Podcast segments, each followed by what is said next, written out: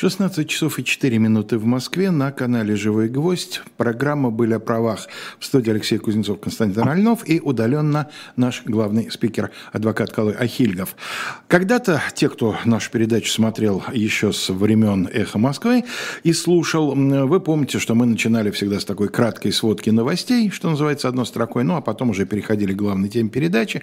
Но ситуация изменилась э, до такой степени, что теперь вот та самая э, лента новостей новостей становится главной темой передачи. У нас есть на сегодня главная тема, мы ее обозначили как «Человек с двойным дном», но мы ее прибережем напоследок, ей будут посвящены последняя примерно треть передачи.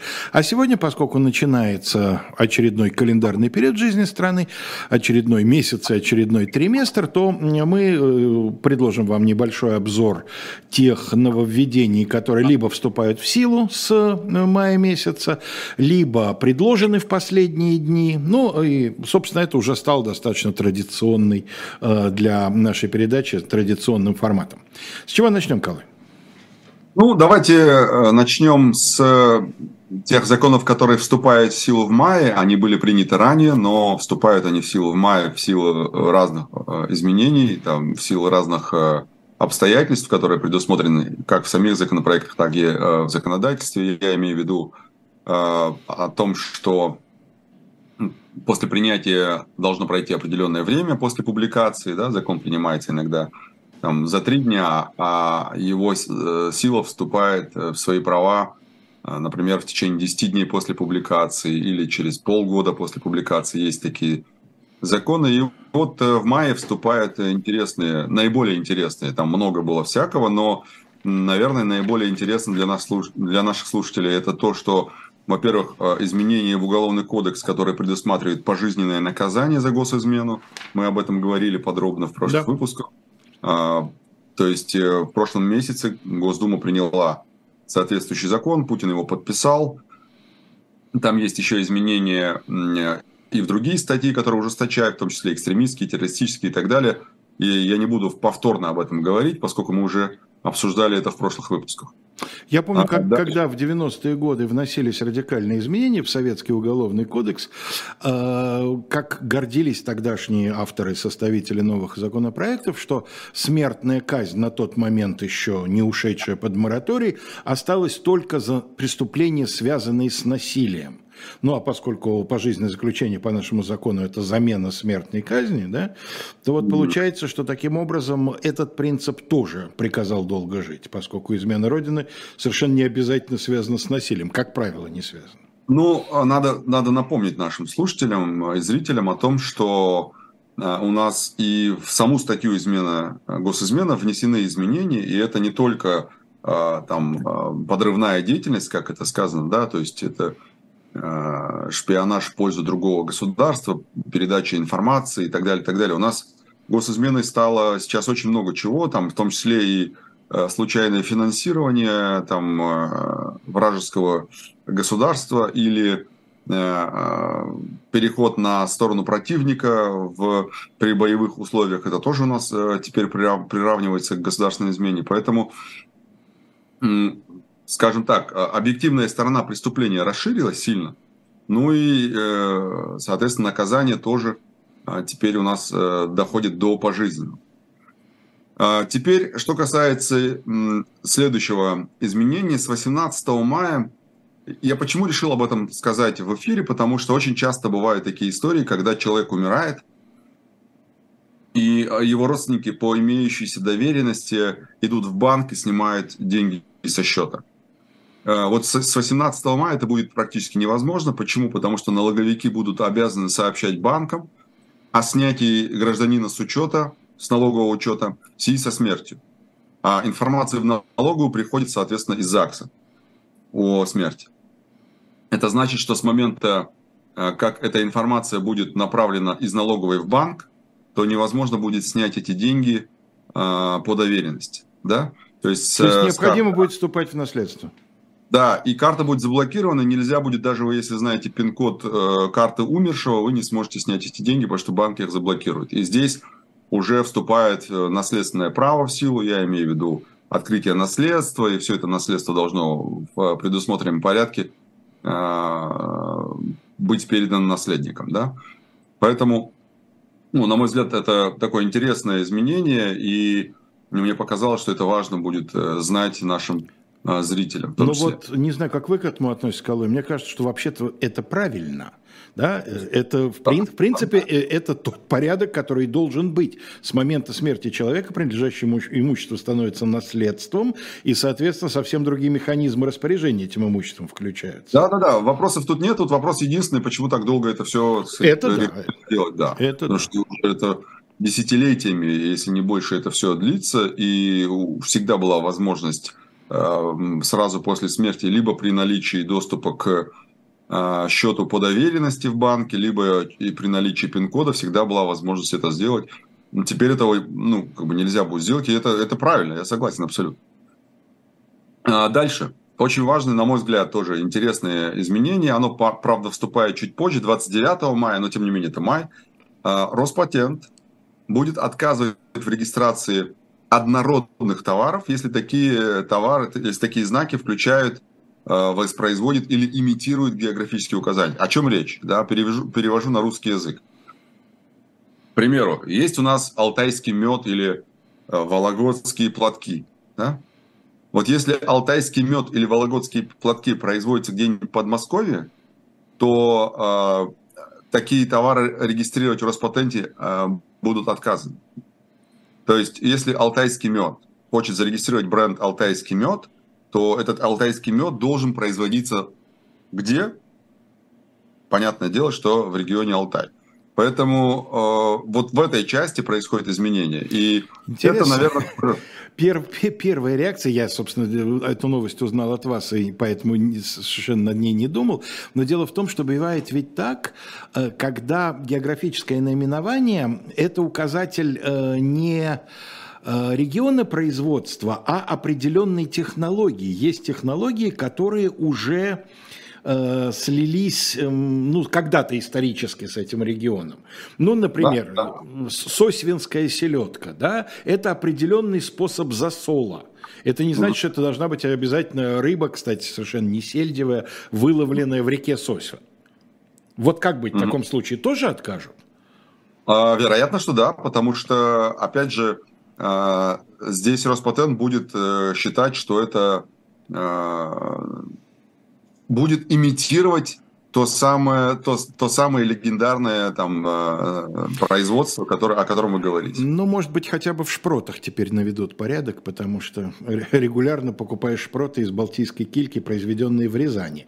То есть и килька, mm. видимо, балтийская. Вот, кстати говоря, если она называется балтийская килька, а производится в Рязани, то такой товарный знак регистрировать уже будет нельзя. Так, видимо, она действительно мере, балтийская, не рязанская же, она килька. То есть ее, видимо, выловили в Балтике, привезли в Рязань да. и там превратили в шпроты. Ну вот, соответственно. Ну, посмотрим, посмотрим. Очень интересно, интересно как это все да, будет работать. конечно. С 6 мая. А, кстати говоря, а, вот то... здесь при, прекрасный приводит пример, гораздо лучше, чем ест своей селедкой. Корейская морковь.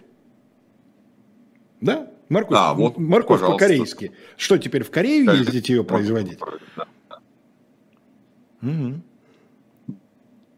А вот нет, нет, нет, по-корейски, наверное, да, и здесь, ну, короче, я бы, я бы пободался насчет корейской морковки ну, да. а, и о том, как ее производить и так далее. Это скорее больше про название, чем про производство. Это же про, про наверное, больше про рецепт. Вот я имел в виду такие случаи, когда географическое название это уже давно не регион производства, а именно э, рецептура или там способ или еще какие-то такие вот вещи. Посмотрим. Алексей, не готов сейчас спорить на эту тему, тем более нет практики никакой. Будем, э, будем наблюдать, как говорит один известный на агент, угу. и посмотрим, что из этого получится. Ну да, да.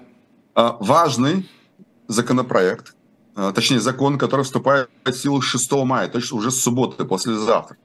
Речь о эм, принудительной геномной регистрации, о которой мы с вами говорили да. здесь в эфире неоднократно.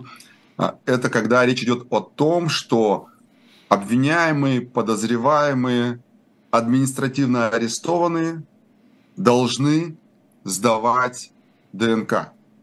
То есть сдавать, э, то есть осуществлять геномную, принудительную геномную регистрацию э, при, соответственно, либо задержании, либо административном аресте. И больше всего меня возмущало в этой истории то, что это нужно будет делать при административном аресте, потому что все-таки это не уголовное дело, не уголовное деяние.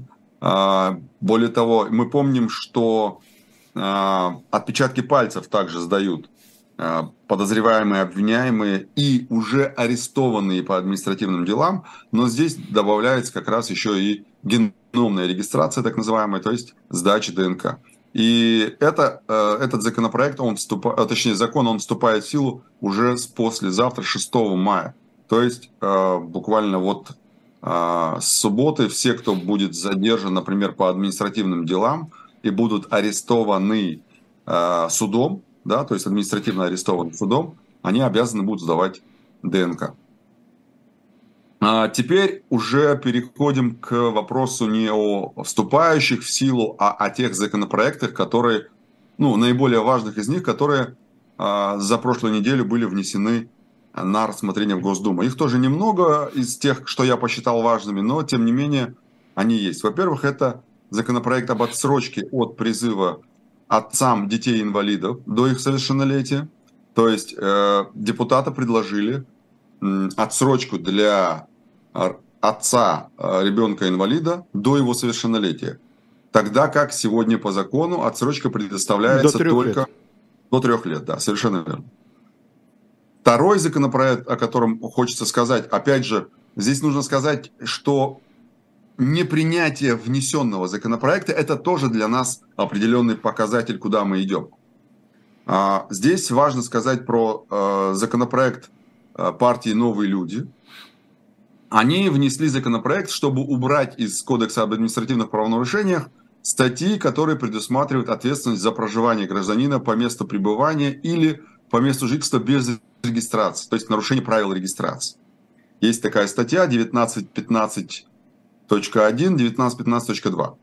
Так вот, эм, депутаты новых, новых людей, партии «Новые люди», они предложили исключить ее из КОАП, и как бы не привязывать человека к регистрации и не наказывать его за это. Но этот законопроект был отклонен, и э, правило это сохраняется. То есть за сотрудниками полиции сохраняется правило привлекать к ответственности людей за то, что они э, проживают по месту э, пребывания без регистрации. Это, ну, например, вы находитесь в Москве, у вас нет московской регистрации, формально вас могут оштрафовать от 2 до 7 тысяч рублей, согласно этой статье. Правда, я помню, когда я был студентом, тогда это было прям очень актуально. Это, ну, понятно, это конец 90-х, начало 2000-х, и там было просто, э, ну, сотрудники полиции чуть ли не зарабатывали на этом, да, э, как это была одна шутка – Э, в станция метро такая-то является градообразующим предприятием. Да? Вот примерно такая история происходила. Людей выдергивали из метро, смотрели регистрацию и, соответственно, э, либо привлекали, либо по каким-то причинам не привлекали к административной ответственности. Это что касается законопроекта про, а, про штрафы за проживание без регистрации. Теперь, э, это не законопроект, но мне показалось это важным озвучить. Из доклада замгенпрокурора Анатолия Розинкина стало понятно, что прокуроры в ходе, в ходе мобилизации за вот сентябрь, октябрь выявили более 12 тысяч нарушений закона о мобилизации и не допустили незаконный призыв 15 а, тысяч человек. То есть а, они, получается, Дивизию. с одной стороны, говорят о том, что у нас а, все хорошо с призывом, мы закон не нарушаем, но при этом на незаконный призыв они допустили, не допустили, точнее, незаконный призыв 15 тысяч человек. А я вам больше скажу, в другом каком-то докладе Генпрокуратуры было, что они с призыва вернули более, там, порядка, там, по более полутора тысяч человек которых с нарушением призвали уже на службу, на мобилизацию. То есть, а, к чему я это решил упомянуть? К тому, что мне кажется важным понимать, что все эти заявления о том, что мобилизация у нас была там а, были несущественные нарушения и так далее, и так далее. Это все ерунда. Если сложить выявленные нарушения и незаконные призывы, то у нас получается уже больше 25 тысяч э, в целом нарушений. А это очень много, при том, что э, призываем мы условно там 300 тысяч человек. То есть 10% допущенных нарушений – это очень большой брак да, в нарушениях. А я напомню, что на фоне мобилизации, когда адвокаты оказывали консультационную помощь мобилизуемым и их семьям, а, нам военкомы чуть ли не угрожали уголовной ответственностью за это, что якобы мы помогаем им освобождаться от мобилизации и так далее, хотя мы не имеем таких полномочий. Я откровенно скажу, что я консультировал людей на эту тему, я изучил это довольно глубоко и могу сказать, что вот эти претензии к адвокатам о том, что мы там занимаемся тем, что э, освобождаем в кавычках людей из от мобилизации, вот, пожалуйста, статистика прокурора показывает, что это абсолютно голословные обвинения в адрес адвокатов. И Палата адвокатов Москвы, например, которая ответила тогда военкомам, ответила абсолютно адекватно и абсолютно обоснованно. Ну и э, важный момент еще один, что Владимир Владимирович Путин подписал закон о лишении свободы сроком до пяти лет за содействие исполнении решений международных организаций, противоречащих законам Российской Федерации. В первую очередь, конечно, речь идет о, а, о ордере и Международном уголовном суде, в первую очередь, конечно. Дальше может идти речь и о санкциях, да, о содействии э, исполнения этих санкций, если эти санкции признаны, приняты, например, международными организациями какими-то. А, но у нас есть отдельные, отдельные наказания, предусмотренные за призыв к санкциям и призыв к исполнению санкций и так далее. Поэтому а, показалось важным тоже это озвучить. Ну и э, чтобы завершить немножко на, э, скажем, не такой грустной ноте, хотя э, говорить мы будем именно об этом слове, хочу, хочу напомнить, что Роспатент зарегистрировал товарный знак «Грустно и точка». Есть да. такой товарный знак. Заявку на, это, на регистрацию этого бренда подало, подало агентство ритуальных услуг. Это просто к слову про, про маркетинг в России. А кто-то мне, кто-то мне говорил про эм, еще такую же шутку, связанную с этим, когда услышал про э, ухода Тиндера из России. Но не суть. В общем, э, Наиболее важная тема э, из того, что мы будем сегодня говорить, это о расшифровке в проекте изменений в положении о призыве, расшифровке закона о вот этих самых электронных повестках, как он уже утвердился в, своем, в своей терминологии в народе, да, закон о электронных повестках. Министерство обороны буквально недавно, несколько дней назад, опубликовал проект изменений в положении о призыве на военную службу, как раз в связи с принятием этого самого закона о повестках. В этом документе говорится о том, что э, военкоматы предусматривают использование государственных информационных ресурсов разных, в том числе и э, в сфере здравоохранения. Здесь э, все, что я буду говорить сейчас, это будут в основном цитаты, чтобы не было разнотолков и не сказали, что Калой сказал так, а на самом деле иначе. Я буду прям цитировать, потому что это, на мой взгляд, очень важно для понимания граждан. Я цитирую первую выдержку. В военных комиссариатах на основании сведений, полученных с использованием указанных информационных ресурсов и информационных систем – будут формироваться электронные личные дела призывников. Это первое из важного. О чем это говорит? О том, что человек, стоит он на учете или не стоит он на учете, будучи 17-летним, как только наступает 18-летний возраст, государство само, то есть военкоматы, сами генерируют информацию о нем из разных информационных систем и создают его так называемый электронное личное дело. Я даже думаю, что То это есть... произойдет до наступления 18-летнего возраста, потому что предыдущая практика заключалась в том, что на допризывный учет ставят с наступлением 16-летнего возраста. И допризывный, я... да, но здесь не говорится о стадии, поэтому, когда я говорю, э, цитирую, формироваться электронные, формировать электронные дела призывников я говорю как раз э, начиная с возраста, когда он должен уже э, быть призывником, потому что мы помним, что у нас есть э, другой закон, который повышает призывной возраст каждый год на один год, да, в течение трех лет, там, до 21 года, mm-hmm. да. Соответственно, а, возможно, что будет как раз тот самый допризывной возраст, чтобы а, сразу иметь в виду, да, а, кто у них пойдет служить, а кто нет. Цитирую вторую часть, важную часть. Кроме того, проект постановления определяет новый порядок оповещения призывников о явке на, на мероприятия, связанные с призывом на военную службу. По повестками, направляемыми заказным письмом, а также в электронном виде. О чем это говорит? О том, что а, вот этот проект постановления, а, из, а, проект изменений в положении о призыве, он предусматривает а, новый порядок вот оповещения на эти самые а, мероприятия, связанные с военной службой. Это повестки э, как в электронном виде, так и заказным письмом. В этом проекте дальше говорится, что повестки в электронной форме направляются в личный, опять же я цитирую, повестки в электронной форме направляются в личные кабинеты граждан на порталах государственных и муниципальных услуг. И жирным выделяю отдельно. Они будут считаться врученными с момента их размещения в личных кабинетах граждан. Это не Колой сказал, это в проекте изменений, вот, вот, которое сейчас опубликовало Министерство обороны. Цитирую дальше. При этом уточняется, содержание повестки. В ней также будет указываться, что гражданам, подлежащим призыву на военную службу и получившим повестку военного комиссариата, со дня вручения повестки, я подчеркиваю, со дня вручения повестки запрещается выезд из Российской Федерации. Продолжаю дальше.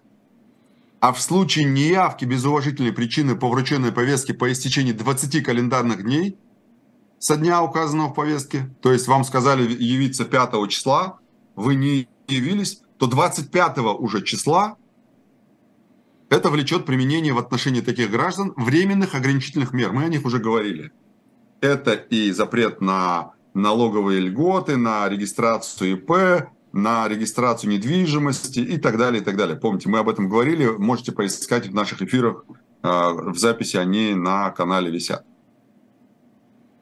То есть, еще раз повторяю. Первое.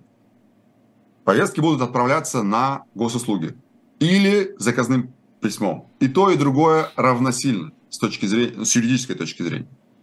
Одинаковое уведомление. Второе с момента, как эта повестка будет направлена и будет считаться врученной,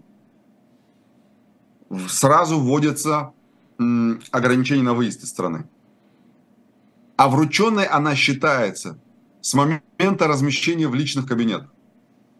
Плюс есть еще и так называемый э, реестр повесток, о котором здесь ничего не говорится.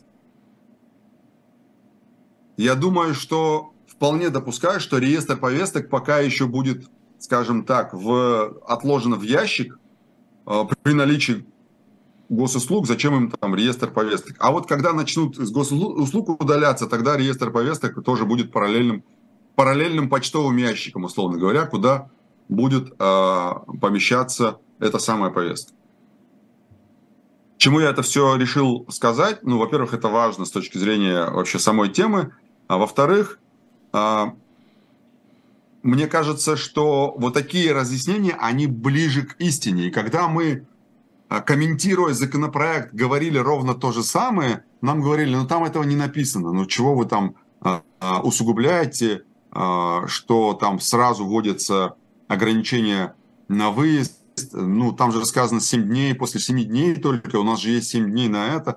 Ну вот, пожалуйста, вам расшифровка. Да, пусть это будет Э, проект изменений в положении о призыве на военную службу, но тем не менее это проект, который опубликовало Министерство обороны, и оно там, условно говоря, этот проект сейчас будет обсуждаться и так далее, и так далее. На самом деле это очень, очень комфортные условия для Министерства обороны, которое будет, соответственно, заниматься этим самым призывом.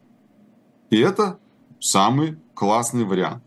Как вы думаете, Калвы, как на практике это будет осуществляться? Вот этот вот эм, в, выдача повестки в электронном виде, она будет что, автоматически сообщаться на границу и там будет заводиться стоп-лист на человека?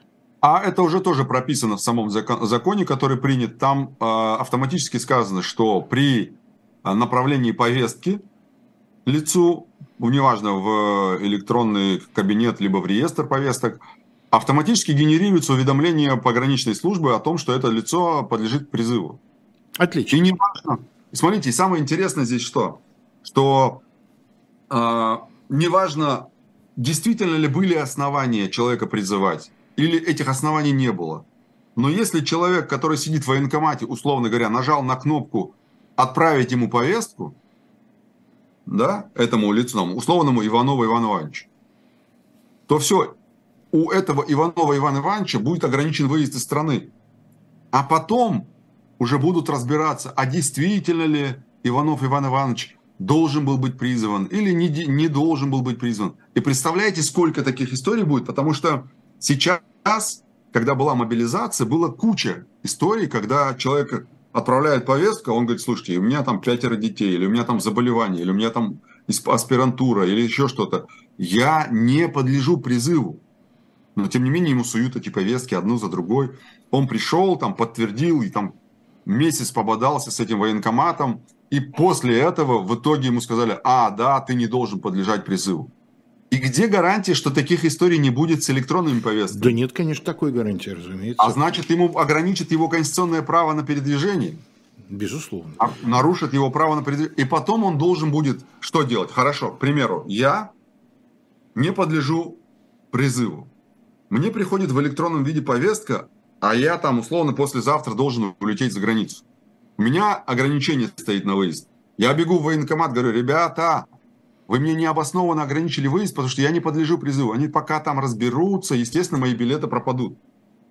Я должен буду что делать? Идти с иском о возмещении причиненных убытков э, к военкомату, к Министерству обороны, к Минфину, куда? То есть, и где гарантия, что я эти деньги взыщу?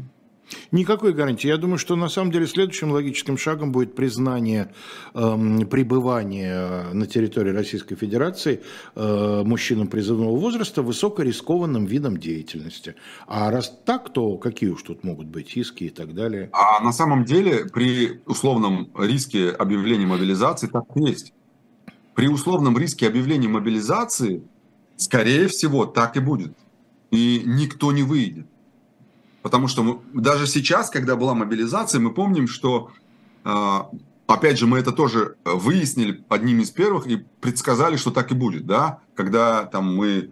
А, так оказалось, что я как раз э, на следующий день, по-моему, или в день объявления мобилизации я оказался в аэропорту в Домодедово и как раз общался с пограничниками по другому вопросу и выяснил, как это должно э, выглядеть и как, как, как это было впоследствии им направлялась информация, такие списки, а, они эти списки, соответственно, вносили в свою базу на выезд, и а, эти, по этим спискам не выпускали людей. И не важно, подлежит он мобилизации, не подлежит, ограничение было. А здесь все это безо всяких направлений в автоматическом режиме будет происходить. И, естественно, людей, которым ограничат выезд, будет гораздо больше, нежели чем было в мобилизации, потому что там все ручную делалось, а в этом случае будет автоматически. Поэтому а что могу порекомендовать в этой истории?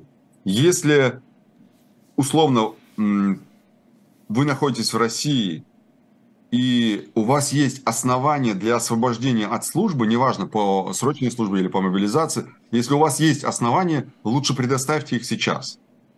Предоставить их сейчас в военкомат, чтобы военкомат вас не вносил в те списки, по которым будет условная рассылка электронных повесток. Да? Здесь важно понять, что есть такая возможность. Это мне напоминает историю о том, как легендарный пограничник Карацупа, ну, был такой один из легендарных героев Советского Союза в э, середине 20 века, он, согласно официальной биографии, задержал 300 с лишним, по-моему, нарушителей границы, ну и у всех как-то создавалось автоматически впечатление, что это 300 с лишним врагов пытались проникнуть на территорию Советского Союза. А как-то один раз в нарушении инструкции, была инструкция негласная, перед встречей с пионерами, с ним, значит, его не кормить и не поить, а делать это после встречи с пионерами. Но в какой-то школе инструкцию нарушили, и пионеры в результате узнали много нового во время встречи. В частности, что подавляющее большинство задержанных нарушителей пытались не войти на территорию Советского Союза, а уйти. А уйти, да. Да. да. Э, мы буквально на секундочку прервемся для того, чтобы прорекламировать одно из э, новых изданий, продающихся на нашем сайте кормильцы shop.diletant.media, это э, книга французского историка-социолога Жака Элюэля, которая называется «Феномен пропаганды». Вот так вот выглядит обложка.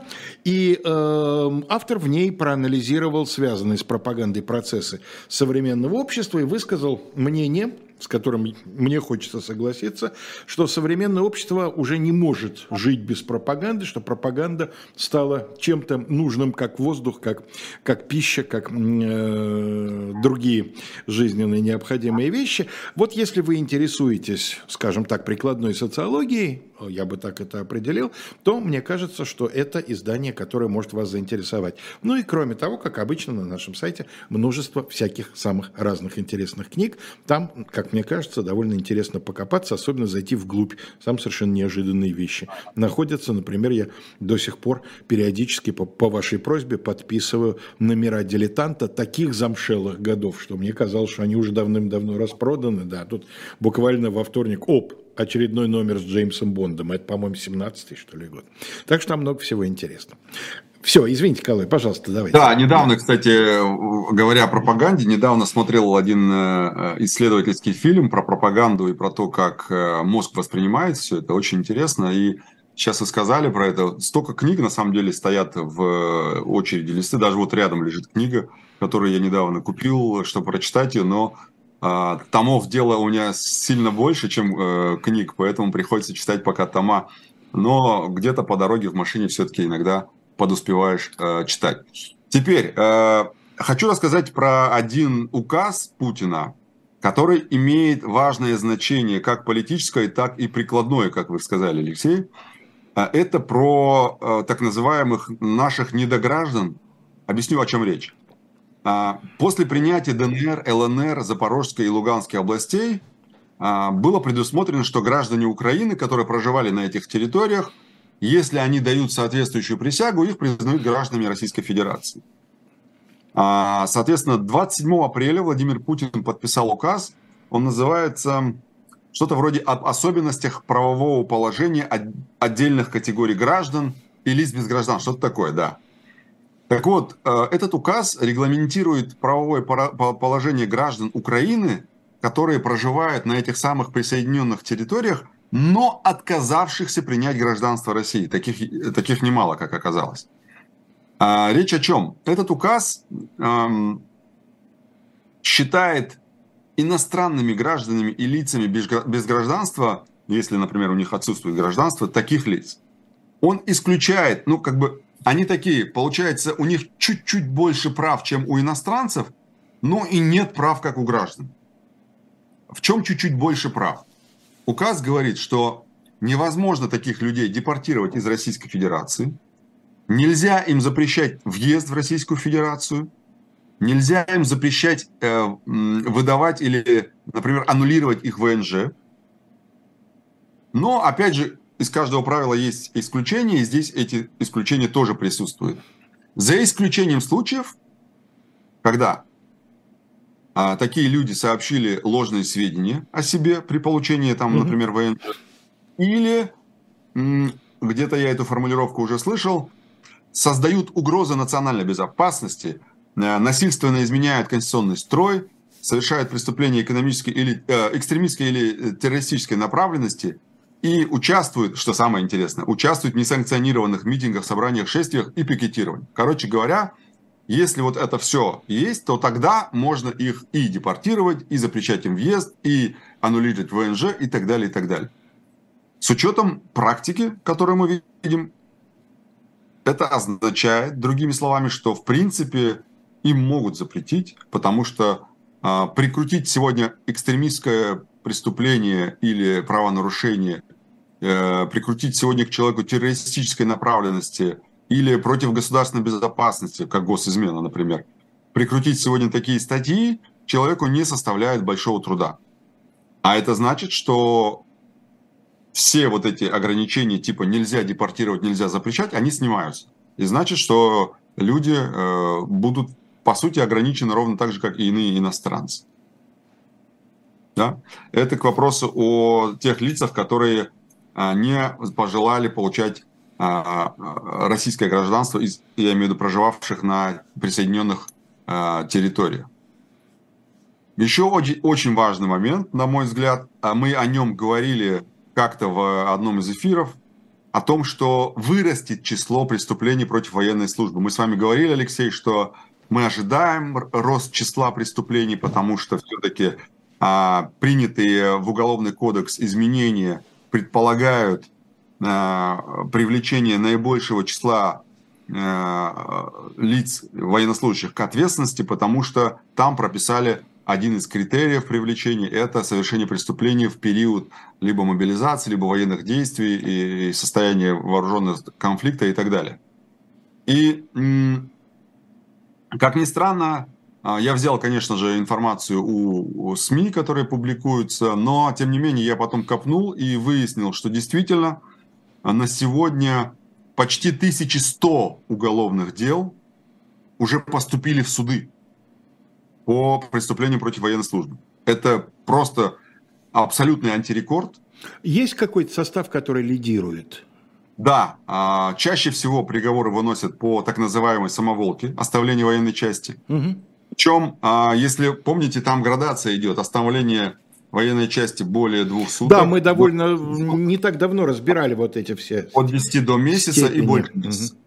Вот а, чаще всего лидирует как раз 337 а, статья Уголовного кодекса.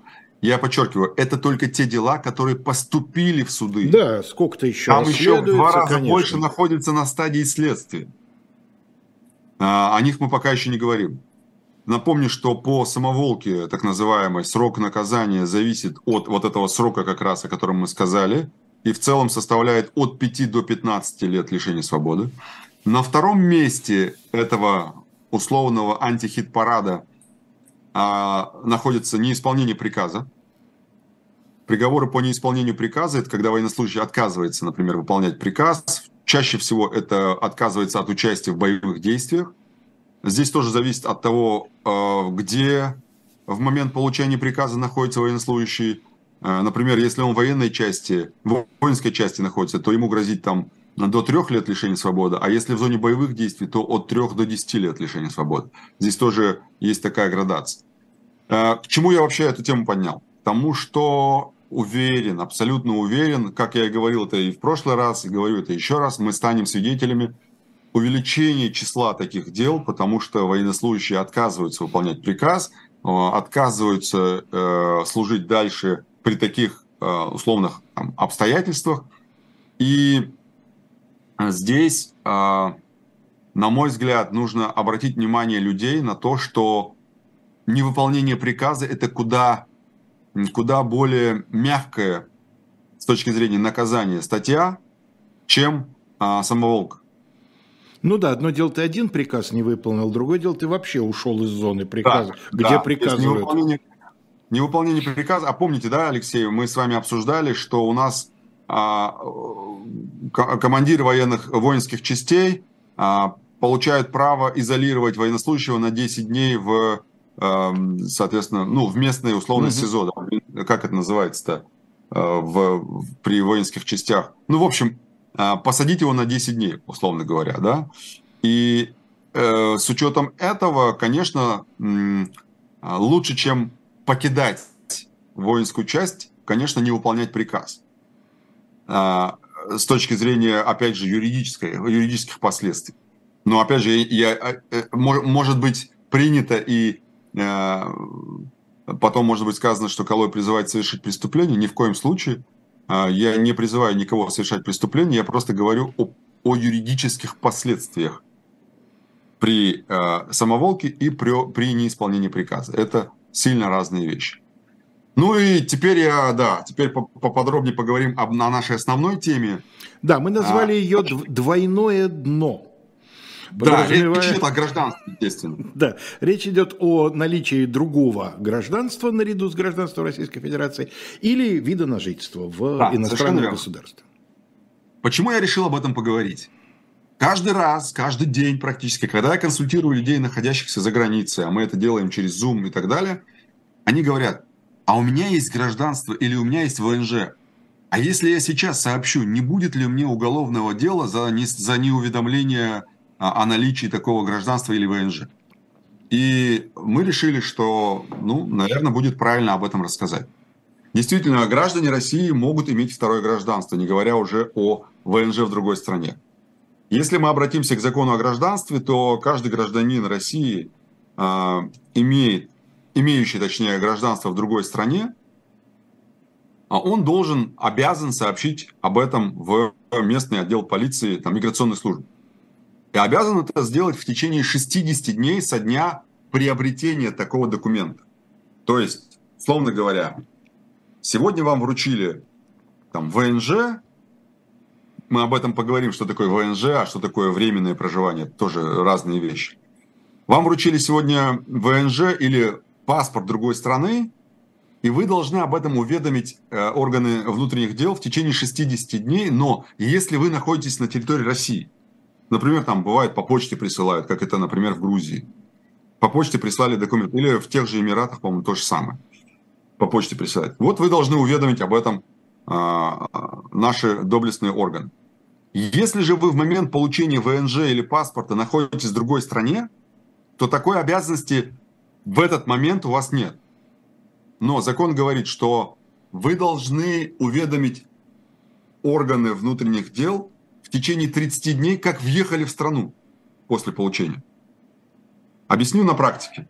В январе вы получили вид на жительство в другом государстве, а в мае вы приехали в страну. Не просрочили ли вы эти 60 дней э, со дня приобретения? Нет, не просрочили у вас есть 30 дней с момента въезда в страну для того, чтобы уведомить. Еще раз. Закон прямо предусматривает, что это касается только тех лиц, у кого такое гражданство или ВНЖ есть, но при этом они проживают на территории России. Угу. Дальше едем. Что из этого э, важно? А, этот закон не касается, это, это требование закона не касается тех граждан, которые получили гражданство или ВНЖ в тех странах, с которыми у России есть международный договор. Но, к сожалению, здесь э, большого выбора нет. У нас такой договор только с Таджикистаном. Поэтому э, в любом случае, если у вас получен паспорт или ВНЖ не в Таджикистане, то уведомление подавать придется, потому что Таджикистан автоматически об этом сообщает России, а другие страны этого автоматически не делают. Дальше. Как подавать такое уведомление? Такое уведомление можно подавать тремя способами. На госуслугах, забегая вперед, скажу, пока такой возможности нет. На госуслугах есть возможность скачать форму уведомления, заполнить ее и направить ее а. лично, пойти в отдел, б. через представителя, юрист, адвокат, неважно, родственник, у кого есть доверенность, и в отправить это через Почту России. Теперь к вопросу о том, что должно быть в уведомлении.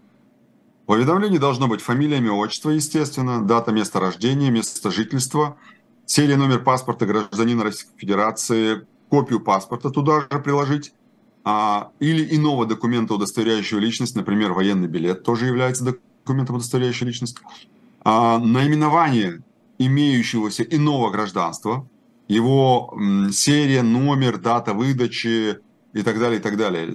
Будь это паспорт, будь это ВНЖ, неважно. Э, дата и основание приобретения. Например, когда человек работает, да, он э, получает ВНЖ в каких-то странах. Вот основание приобретения – это э, работа. Или там, например, покупка недвижимости, тоже основание приобретения гражданства или ВНЖ каких-то странах. Дальше. Сведения, если такое ВНЖ продлевалось, значит, сведения о срокодействии документа а, и сведения об обращении а, в полномочный орган иностранного государства, если, например, выходили из, граждан, из того а, гражданства или, например, ВНЖ. Да? То есть в случае направления, направления такого обращения. Дальше. Если подаете такую историю э, через представителя, то должны предлагаться еще и его копия паспорта и копия доверенности. А, теперь про ответственность за неуведомление. Ответственность за неуведомление предусмотрена как административным кодексом, так и уголовным кодексом. Но это не административная преюдиция, к которой мы привыкли.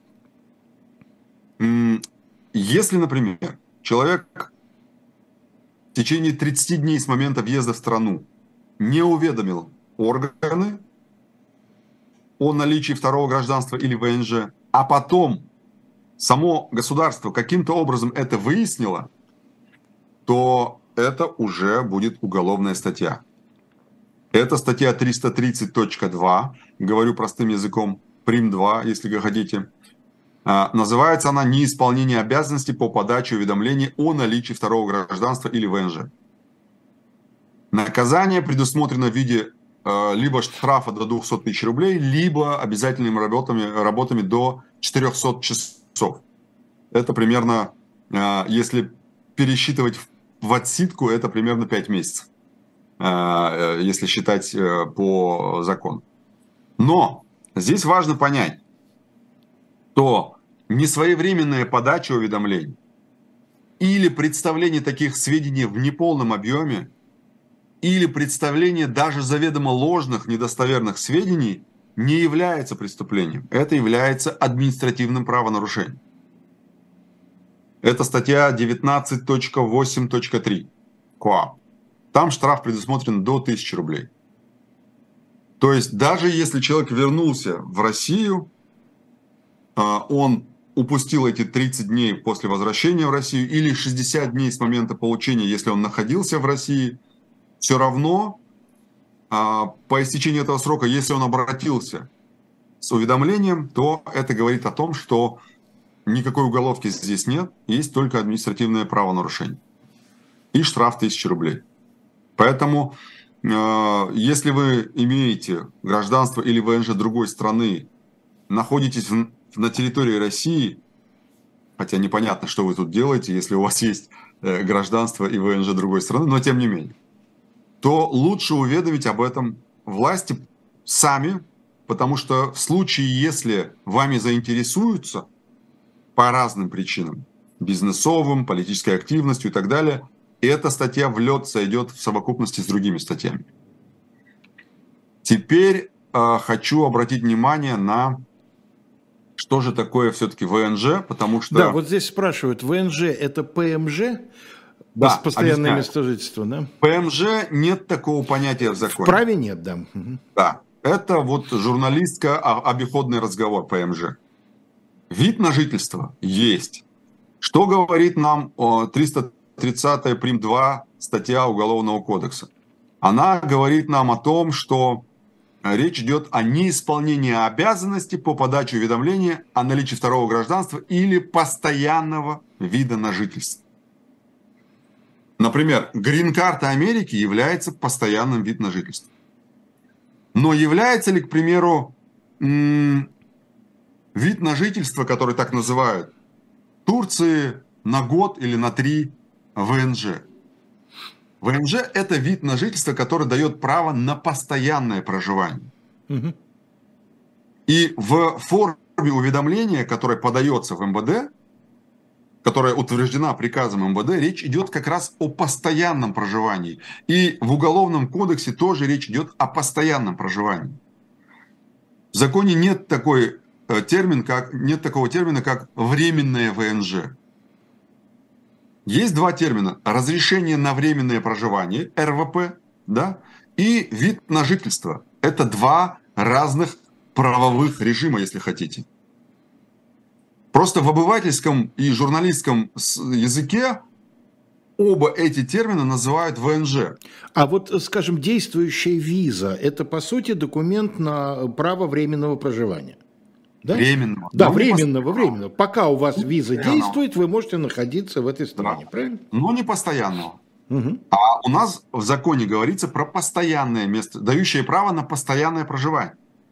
Поэтому, когда мы говорим временный ВНЖ, это неверно. Большинство стран ВНЖ в принципе не выдает, я имею в виду постоянных. У них всегда везде говорят там, та же Турция на год, та же там Европа, она говорит про temporary permit, да, по-моему, если не ошибаюсь, у них термин такой. И это говорит о временном проживании. Если употребляю термин ВНЖ в отношении временного проживания, то тут правильно говорить не ВНЖ, а о РВП, о э, разрешении на временное проживание. И это не относится к категории сведений, которые необходимо сообщать. Нашли тут одно дело, связанное с приговором по этой статье. По-моему, в Кабардино-Балкарии. Почитал приговор, специально поискал. Но на самом деле таких решений много. И интересно, что суд первой инстанции признает виновным, по-моему, женщину, которая имела РВП на проживание в Турции. Она об этом не сообщила, и суд выносит а, приговор о признании ее виновной по этой статье. Но апелляция разобралась. Они говорят, ребята, нет, это временное проживание, а в законе говорится о постоянном, праве на постоянное проживание. И в этом смысле нельзя путать РВП и ВНЖ. Это разные термины. Хотя, например, РВП часто называют временным ВНЖ. Это неправильно. Ну, то есть ВНЖ это только бессрочный документ. Да, это документ, который предполагает постоян... возможность постоянного места жительства. Поэтому его и ассоциируют вместе с гражданством, да? потому что гражданство дает право постоянно находиться в стране. И э, ВНЖ, оно приравнивается к гражданству в большинстве стран. Единственное, что там нельзя участвовать в выборах, там служить, например, если мы говорим про э, Соединенные Штаты, э, и так далее. То есть какие-то базовые права, которые есть у граждан, они не даются тем, у кого есть ВНЖ.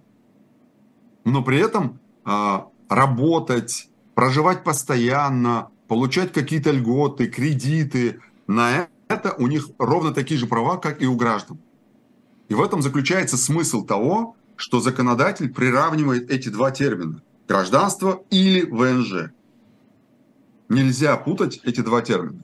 И поэтому, если у вас, например, ВНЖ, как вы думаете, на один год, то это не дает вам права постоянного проживания в этой стране. А значит, это не попадает под требования закона и приказ МВД, в котором говорится о форме уведомления э, о постоянном проживании. И здесь нужно вот эти две вещи разделять. Ну и, естественно, э, мы посмотрели практики по э, статье, по уголовной статье 330 прим. 2. Э, практики много. Действительно, многие люди, действительно, находясь даже в России, имея второе гражданство, не уведомляют об этом органы внутренних дел, за что получают возбуждение дела, потому что они не сами это сделали, а это выяснилось в процессе каких-то действий со стороны государственных органов – и э, направляют материалы дела в Следственный комитет для возбуждения э, таких дел. А я напомню, что эти дела ведет именно Следственный комитет э, по, я имею в виду, по неуведомлению да, государственных органов. Поэтому э, вот в чем разница.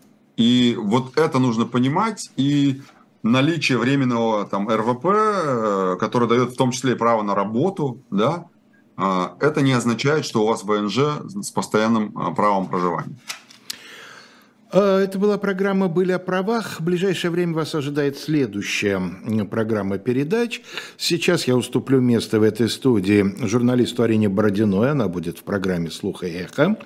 Затем, после 18 часов, мы с Сергеем Бунтманом приглашаем вас в программу «Не так». Две недели мы пропустили, программа возобновляется. А, речь пойдет о довольно любопытном деле, которое я выкопал. А, дело о массовом психическом расстройстве крестьянок одной среднерусской деревни и о том, что из этого вышло. Все это происходило 125 лет назад. Я читал про это дело, да. Да, да, да. Это дело на самом деле очень любопытное и навеяло мне э, современная действительность, скрывать не буду. Да, там много, конечно, всяких э, неконтролируемых ассоциаций оно не вызывает. Э, после 19 в программе «Особое мнение» Антон Орех беседует с политологом Николаем Петровым, которого российские власти считают иностранным агентом агентом. В 20.05 Алексей Венедиктов, которого российские власти считают иностранным агентом, беседует в программе «Пастуховские четверги» с Владимиром Пастуховым, научным сотрудником University College of London. И после 22 программа «Один» с Дмитрием Быковым в рубрике «Урок литературы» Арсений Тарковский. Ну, а мы с Калоем Ахильговым прощаемся с вами в программе «Были о правах» до следующего четверга. Всего вам доброго. Пока.